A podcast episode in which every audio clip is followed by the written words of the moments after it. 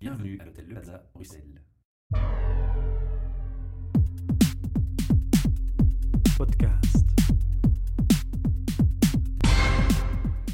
Bienvenue pour un nouvel enregistrement de nos podcasts depuis l'hôtel Le Plaza Bruxelles qui, comme chaque mois, nous accueille.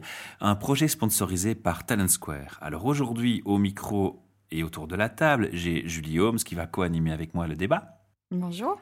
Et j'ai à côté de moi Laurie Frankel, Bonjour. Membre régulière de nos soirées Meetup pour HR Meetup au Cook Book. On t'a vu souvent là-bas, tu as participé à quelques événements. Euh, oui, quelques-uns. C'est comme ça que nous avons fait connaissance. Et on s'est dit que ce serait bien de mettre aussi ta passion au micro, parce que tu es une passionnée par ton travail.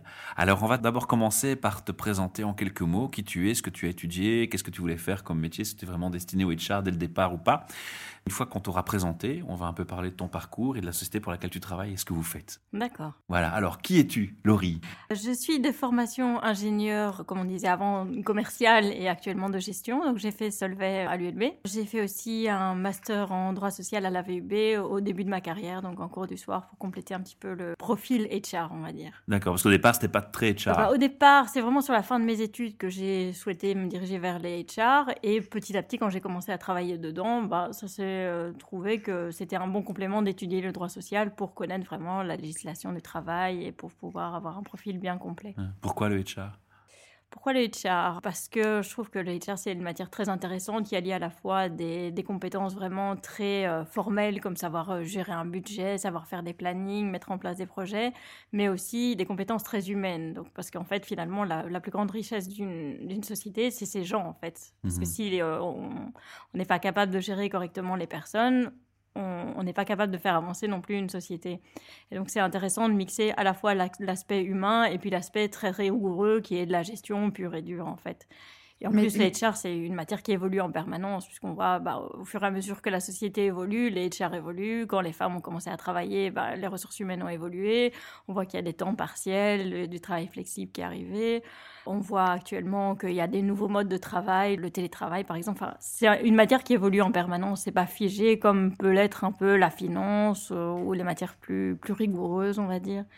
Mais d'emblée, dès le départ, tu avais une affinité avec le hard HR, comme on dit. Donc, euh, toute la partie peut-être un petit peu plus théorique au niveau législation, payroll, comme Ben Ben. Pas du tout. Ok. Moi, je viens à la base beaucoup plus du soft HR. Donc, Ouais. en fait, au début, bah, j'ai fait, enfin, j'ai quasi touché à tous les aspects différents d'HR. Et au départ, j'ai vraiment fait énormément de recrutement, de gestion de formation. Non, mais quand tu as fait le choix de, de compléter ta formation, Ah, quand c'était- j'ai fait le choix, oui, mais c'était vraiment euh, dans l'optique euh, d'être euh, généraliste RH.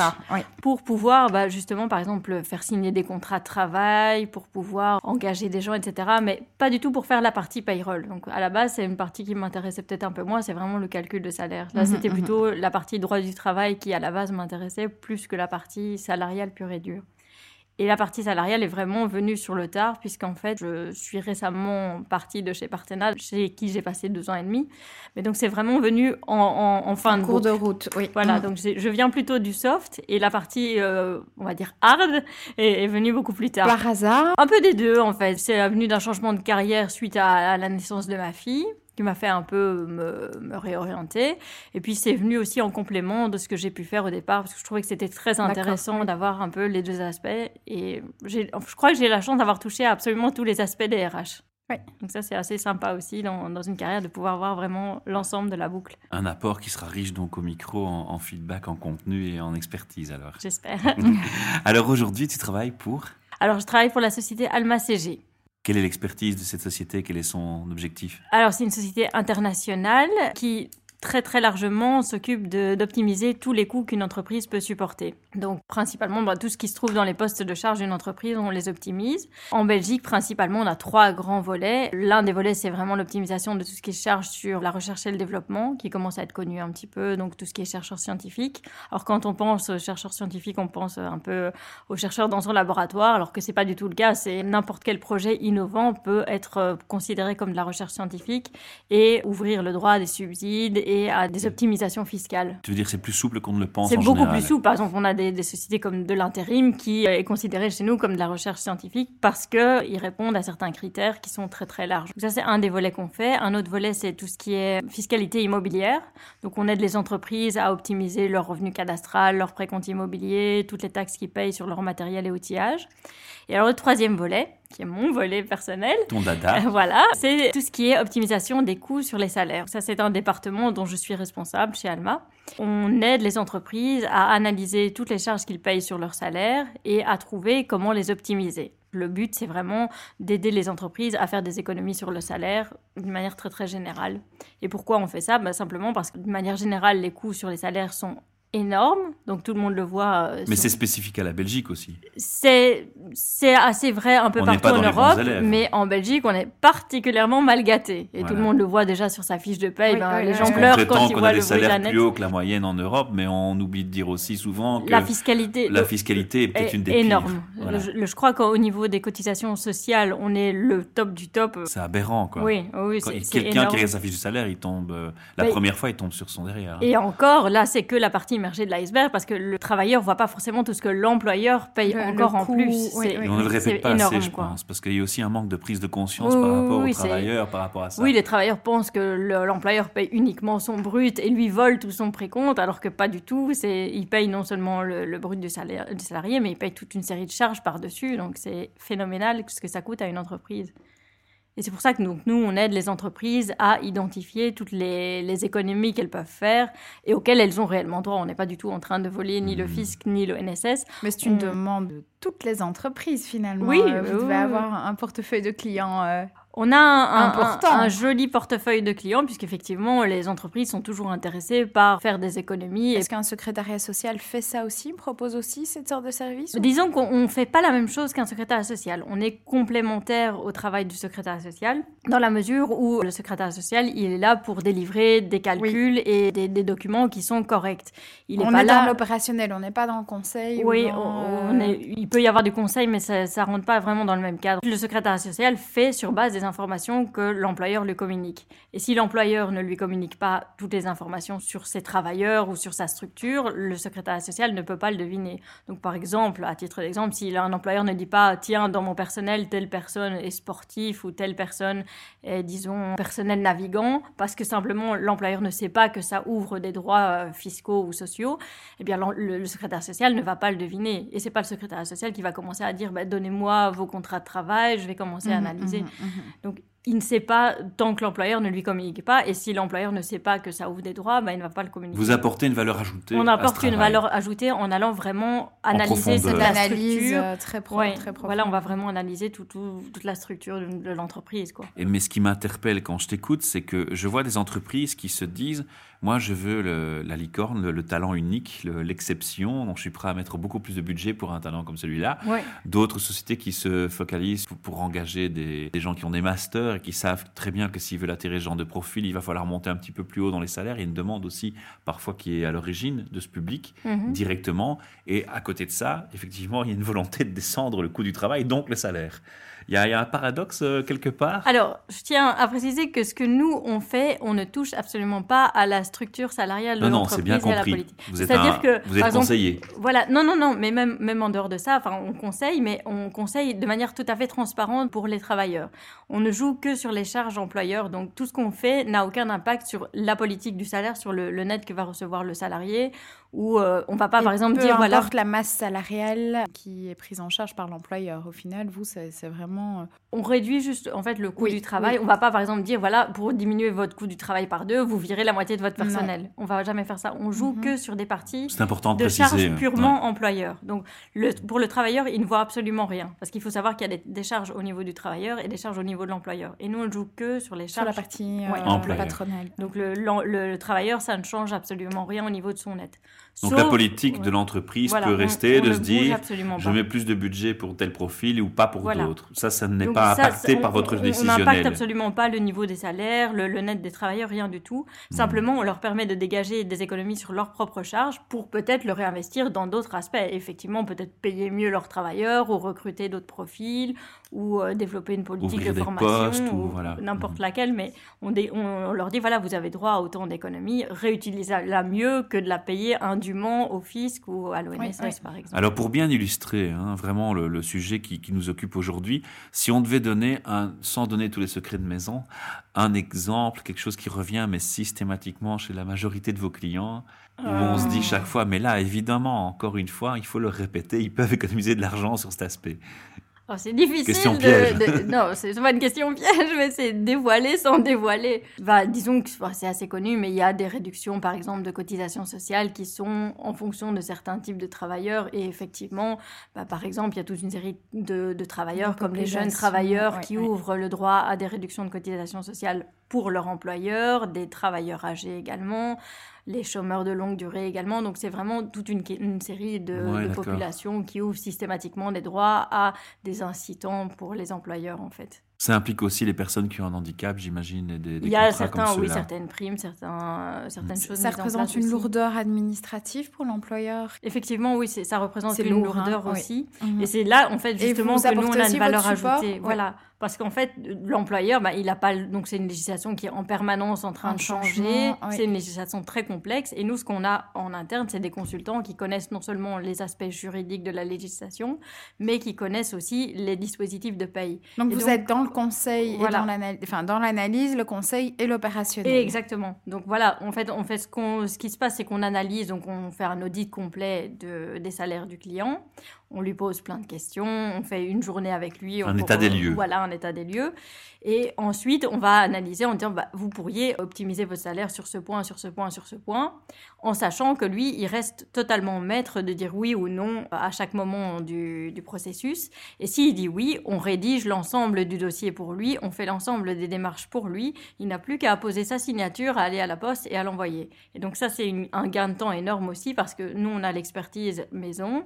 Et on a les, les contacts avec les, les milliards d'intervenants qu'il peut y C'est- avoir au c'est niveau des salaires. extrêmement lourd, hein, parce Oui, que c'est si on très regarde ne fût-ce que les, les incitants Tout à fait. qui sont proposés par, par la région, tous ces plans Activa, etc., Oui. c'est très très lourd à... C'est presque un labyrinthe de Mais données il- dans lequel c'est- il faut se faire son il faut chemin. Être, euh, il faut être Tout à très fait, très rigoureux. Et vous êtes le guide touristique du Voilà, labyrinthe. exactement. Oui, oui. c'est ça. Et euh, vraiment, c'est une aide, une aide assez précieuse, je pense, pour, euh, pour l'employeur.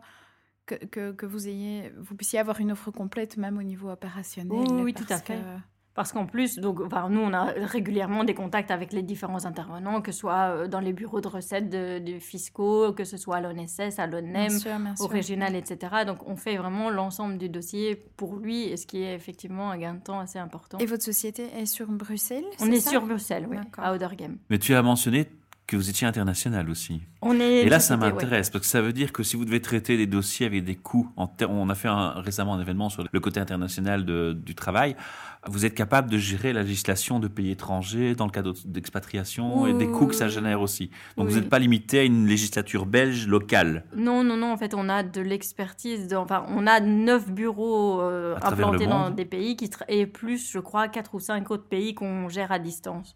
Hmm. On est actif, par exemple, au Royaume-Uni, en Espagne, euh, en Europe de l'Est. On a un bureau au Canada aussi. Enfin, je vais pas les faire tous, mais Non, mais c'est bien de les avoir mentionnés. C'est important de mettre ce point en avant parce en que c'est une expertise importante. Au, au niveau international, on est 1200 et on vient de faire une acquisition, donc on sera 500 de plus dans le courant de l'année.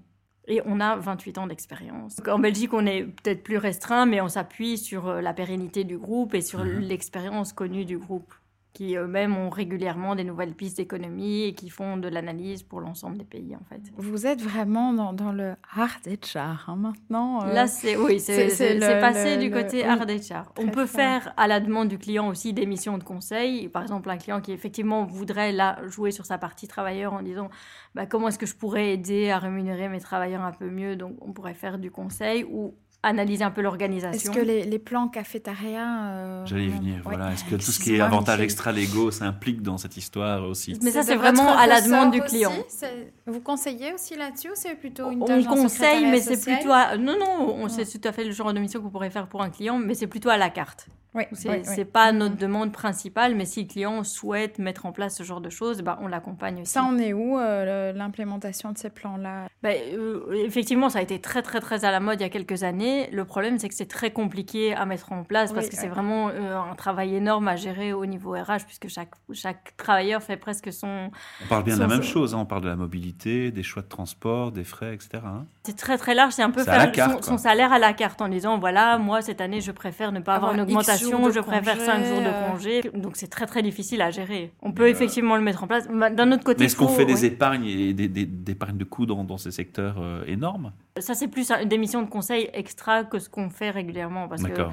Là, on n'est plus dans l'optimisation des salaires, euh, enfin, du coup. On s'écarte euh, du sujet. le- oui. Est-ce qu'il y a un pourcentage, euh, pas que vous pouvez garantir euh, au- à l'employeur ou à votre client en termes d'épargne euh, Garantir ça, Non. certainement pas, parce que ça va dépendre du secteur. vous, Mais on arrive à- parfois jusqu'à 3% d'économie de la masse salariale. Donc Ouais, on a des clients où ça se chiffre effectivement en millions, parce qu'il faut savoir qu'on peut récupérer des, des économies jusqu'à Bien 5, sûr. ans en arrière, ça reste ouvert.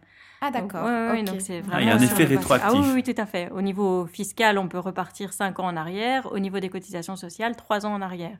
Donc quand vous voyez, bah, cette année, il y a eu euh, telle chose qui a été ma- mal appliquée, on vérifie pour le passé et effectivement, on rentre un dossier de réclamation fiscale pour les 5 dernières années. Ouais. Donc on a des clients ça se chiffre parfois jusqu'à 2 millions, enfin sans vouloir euh, avancer des chiffres, mais ça dépend vraiment d'un secteur à l'autre. Et quoi qu'il en soit, si on trouve rien chez un, un- un client, enfin dans un dossier, au, au pire, ce qu'il a, c'est qu'il reçoit un audit de ses salaires et euh, on lui dit tout est parfait, mais il reçoit un audit parfaitement euh, Mhm. effectué Mhm, par des différent, professionnels. Faut Et quel type de clients font appel à vous? Ce sont les grosses grosses boîtes et les multinationales ou euh, On les a un PME, peu de tout. PME, Trop c'est petite, on ne fait non, pas mais- vraiment. Donc, je dirais en dessous de 200 travailleurs, Non. c'est pas vraiment notre secteur d'activité. ouais. Mais on a vraiment des, des entreprises de tous les secteurs. On a des entreprises assez connues, mais bon, on est Non, tenu non, par non, la non, oui, aussi. Mais que ce soit, je sais pas, dans la grande distribution, dans le retail, que ce soit plutôt dans le milieu industriel, dans la logistique, dans les transports, c'est très, très, très large et très, très varié en fait. Moi, j'ai une question pratique encore. Combien de temps on met pour avoir un état des lieux, un résultat et un rapport au final en moyenne? Il y a une moyenne? Vous avez déjà un peu analysé cette période nécessaire pour avoir un résultat? C'est un processus qui dure trois mois, un an, six semaines Pour avoir, donc moi, ce que j'essaye de mettre en place, et je tape sur les doigts de mon équipe s'ils le font pas, c'est d'avoir un premier rapport dans les trois mois de l'ouverture de la mission. Donc un premier état des lieux sur un des volets euh, possibles, que ce soit le volet fiscal ou le volet social ou l'analyse des différentes primes. Donc après trois mois, il y a déjà un volet qui est complètement analysé.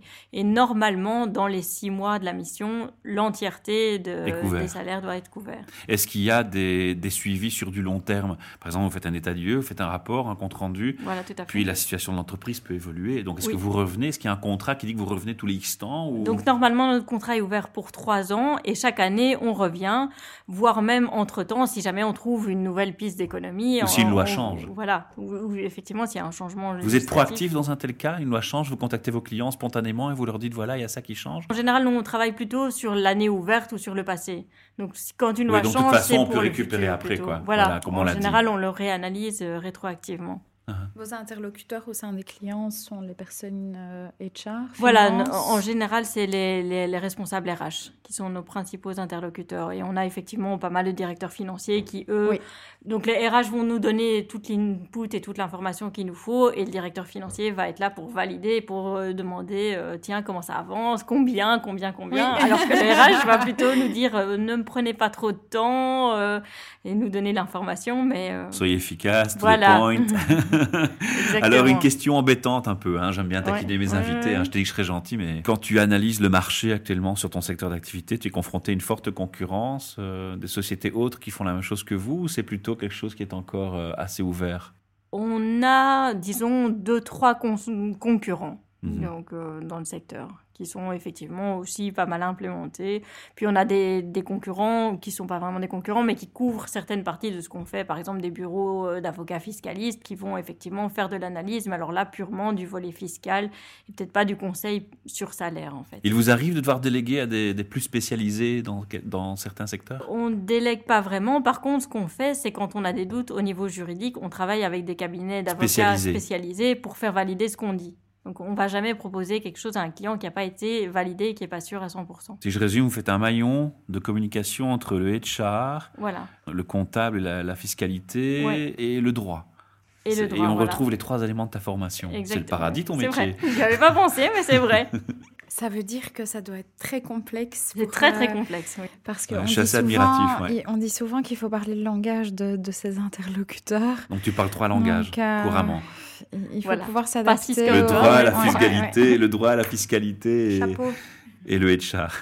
Merci Laurie. Est-ce que tu veux encore mentionner euh, d'autres points par rapport à la société, à vos activités, avant qu'on clôture tout doucement cette interview? Oui, qu'on euh, peut-être juste plus de 15 un minutes. point qui, est intéressant, c'est Oui. que on fonctionne sur un système de no cure no pay, c'est-à-dire que le client ne prend strictement aucun risque de nous prendre en mission parce que tant qu'on lui a pas fait réaliser la moindre économie, on ne facture rien. Donc je dirais, au pire, il a un super audit de son salaire, au mieux, il fait une grosse économie, quoi. Donc, Et seulement là, à ce moment-là, il paye. Voilà, et à ce moment-là, on, on le facture. Alors en termes de puisque c'est c'est quand même la clé de le Mhm. débat aujourd'hui, ça revient à quel, euh, quel niveau? Est-ce qu'on peut mentionner le, le coût de votre intervention ou avoir De une notre idée? intervention, c'est vraiment au, cas, par cas. C'est cas assez cas. difficile de donner un chiffre comme Ouais. ça. C'est- Ça se négocie client par client, selon la taille, selon Selon quantité d'investi- réalisée peut-être oui. aussi. Quoi. Et parfois, bah, le travail est très important chez un client ou parfois Moins dans pas. d'autres Enfin, cas. oui, ça dépend Mhm. vraiment des secteurs aussi. Ok. Merci Laurie pour cette euh, transparence, ce partage de passion Merci. et ce- ces échanges. On va quand même donner l'adresse internet qu'on mettra de toute façon en dessous de l'article de votre société. Le site, c'est www.almacg, donc A-L-M-A-C-G.be. Parfait.